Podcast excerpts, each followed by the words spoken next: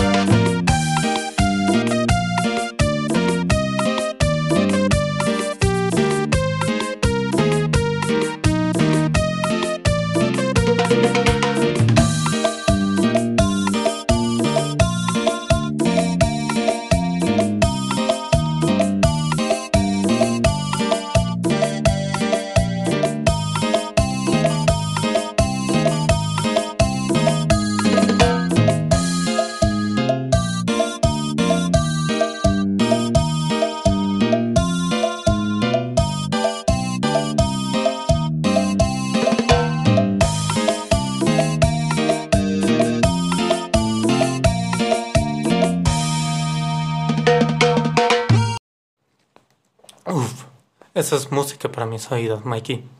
Muchas gracias, eres un crack. Pero bueno, con este cambio ya no podemos hablar de lo mismo, no, tenemos que evolucionar, ser un podcast más profundo, más serio, más duro, más grandilocuente. Y es por ello que a partir de ahora también vamos a hablar de ciertos conceptos interesantes dentro de la política. Y para empezar hoy vamos a hablar del populismo.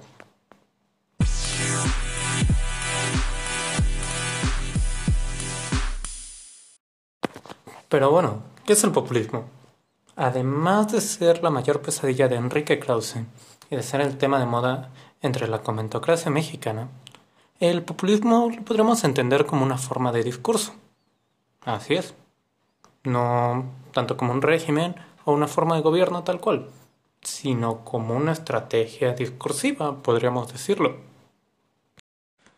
Y son discursos que se dan solamente en países tercermundistas, ya saben, en esos lugares donde no ha llegado el desarrollo ni la gran cultura, como lo serían Estados Unidos, Francia, Alemania, la gran mayoría de Europa, España, México. Bueno, ya ese es otro caso, pero Argentina igual. Bueno, se da en casi bastantes partes. Y es que el populismo es bastante distinto Muchas cosas se pueden aglomerar dentro del populismo. Sin embargo, el principal problema que tiene este término es que suele ser usado de forma peyorativa. Nadie quiere ser un populista, excepto AMLO cuando dice, si eso es ser populista, que me noten en la lista.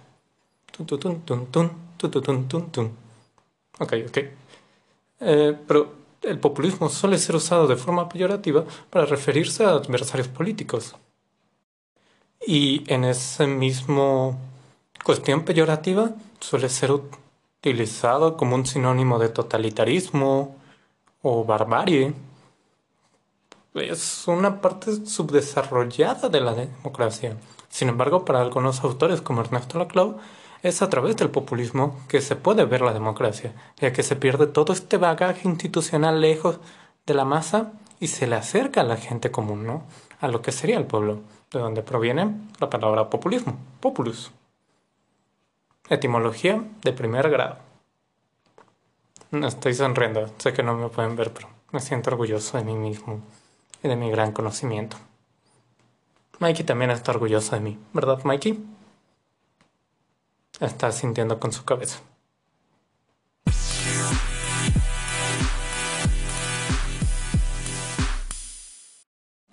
Pero, ¿en qué se asemejan todos estos tipos discursos como para poder englobarlos a todo en lo que sería los discursos populistas? A primera instancia podemos decir que en los tópicos no es, ya que hay populismos de todas formas y colores. Hay discursos populistas que son racistas, otros que son nacionalistas, clasistas. Sin embargo, también hay populismos internacionalistas, o independentistas, o de dentistas. Ah, que esa remana se lo esperaban. Pero, más allá de eso, donde encuentran las similitudes es en la forma y algunos elementos comunes que se identifican en todos estos discursos. Por ejemplo, que apelan a que hay una crisis social, que puede manifestarse en como una crisis económica o moral o una crisis en el cambio político. De igual forma, identifican que hay un pueblo y hay aquello que no es pueblo, que puede identificarse en el otro. Nuestra relación de la política de la que hablaba Schmidt. Y por último, es que en los discursos populistas el sujeto de enunciación suele ser un líder carismático. Esto en Latinoamérica se solía ver con el caudillismo, pero yo suelo pensar que el futuro son los hombres guapos y sexys que nos darán discursos desde un hermoso oso, como nuestro presidente Putin. Pero bueno, para poder ejemplificar, en el caso de los dentistas, lo que podríamos ver es que hay una crisis porque la gente ya no se lava los dientes. Entonces el pueblo son aquellas personas que tienen buenos hábitos higiénicos bucales. Y aquellos que no son pueblo son aquellos que no usan hilo dental. Y el líder carismático es un guapo dentista que le dice a todo el mundo, cepillate los dientes tres veces al día y te verás con una sonrisa igual de hermosa que la mía o que la del presidente Putin.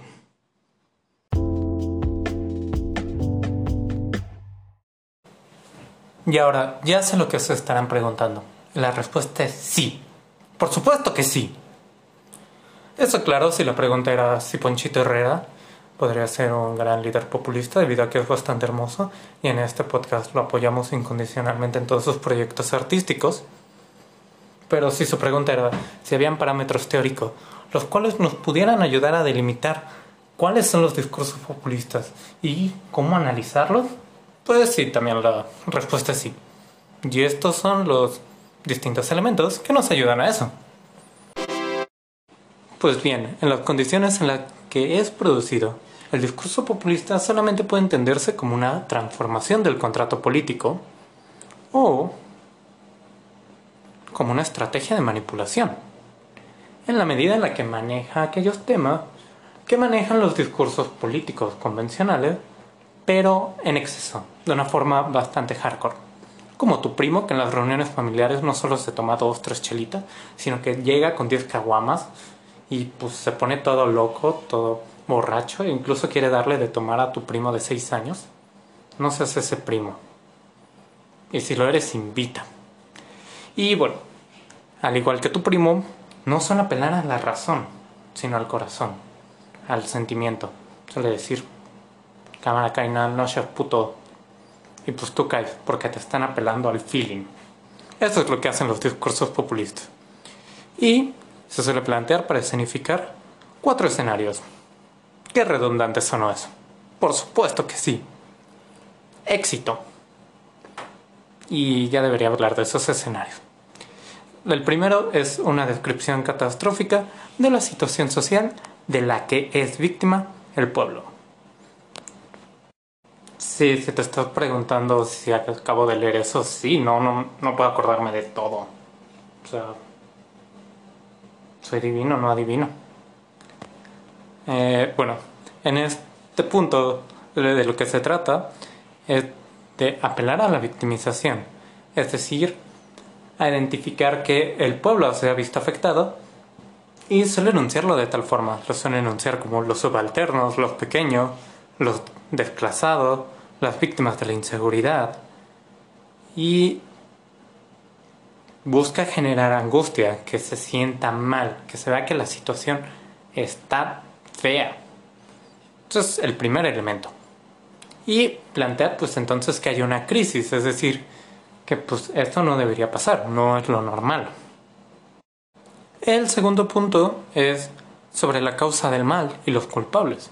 Si la situación está mal, tiene que haber un responsable. No está mal porque simplemente el mundo está mal y se tiene que acabar. No, el mundo está mal por tu culpa. Sí, la tuya. O eso es lo que dicen los discursos populistas, pero no dicen la tuya. No, no es tu culpa. Es culpa de la élite.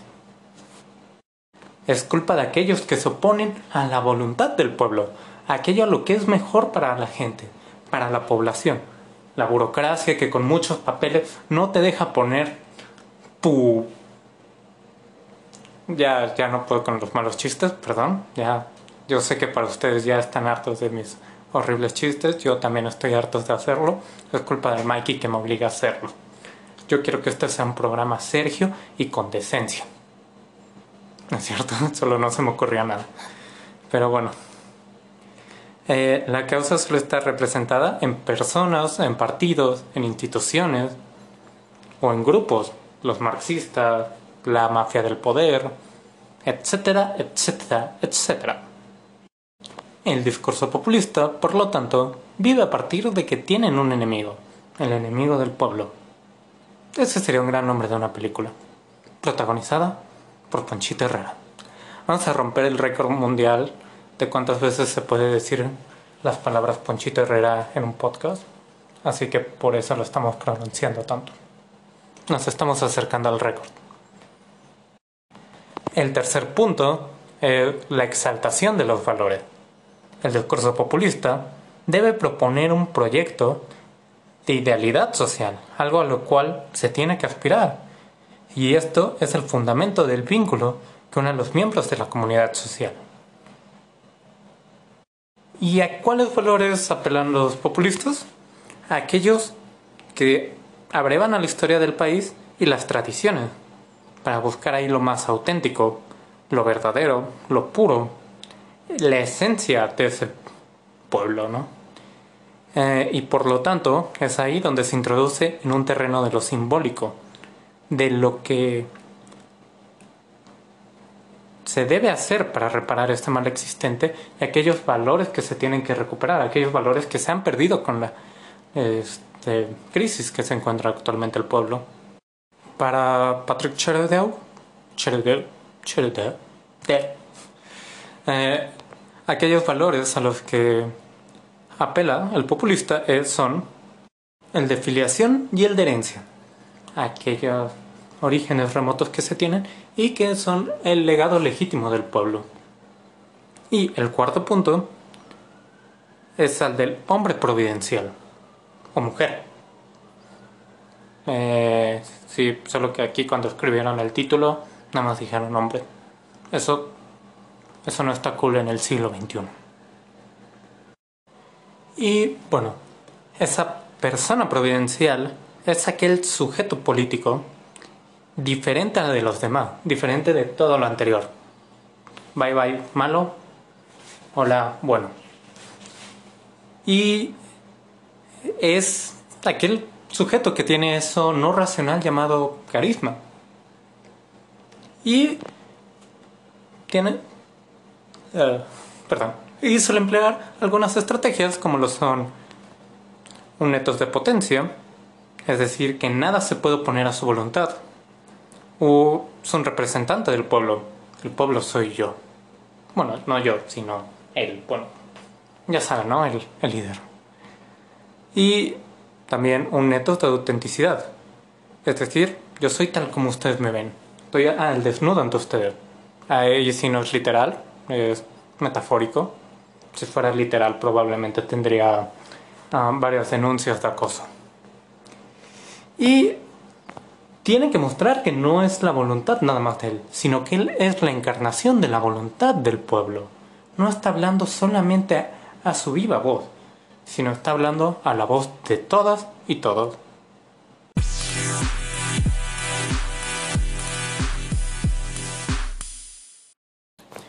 Y bueno, esos son los principales elementos que se encuentran en los discursos populistas. Um, ya no sabemos qué más decir. Hasta aquí dejamos el guion Mike y yo. Luego nos fuimos a cenar con nuestra familia. Porque pues era año nuevo y no podíamos solo trabajar en esto, ¿no? Había que cenar con nuestras familias. Así que una breve conclusión es que el populismo lo podemos entender entonces como un discurso, un discurso que no es solamente visto en sus temas, sino que aquello que lo caracteriza es la forma en la cual está enunciándolo, ¿no? Siendo un discurso que apela a lo emocional, a partir de un líder carismático, que tiene que ser todo un maestro de la palabra, para así intentar apelar al pueblo. ¿Qué es lo problemático del discurso populista? Que básicamente suele ser comparado con la demagogia. Y en algún sentido se podría justificar eso, se podría entender. sin embargo, también como lo menciona Black Cloud, el populismo permite acercar la democracia a la gente. Entonces, hay que identificar ese balance, tal vez. No lo sé, ustedes tengan sus propias reflexiones. Nosotros solo venimos a exponerles lo general y ustedes saquen lo mejor de este podcast. Si lo mejor fue que Ponchito Herrera está bastante hermoso, por supuesto que eso es con lo que se tienen que quedar. Sin embargo, si se quieren quedar con esta reflexión y quieren incluso profundizarla, ah, pueden siempre leer el libro, más bien, el artículo de Patrick Charendieu, que son reflexiones para el análisis del discurso populista. ¡Uh, la, ¡Qué chulada de nombre! Y pues bueno, Mikey, ¿tenemos algo más que decir? ¿No? ¿Ya nos pasamos del tiempo? Sí, lo sé. Bueno, eso sería todo. Muchísimas gracias. Esto fue el de Obama. No, no, no, no es cierto, no es cierto. El de Vladimir. Tu podcast, Yamimir. Descansa. Besitos. Consentidos. Eh, con... Ya, ya me callo. Bye.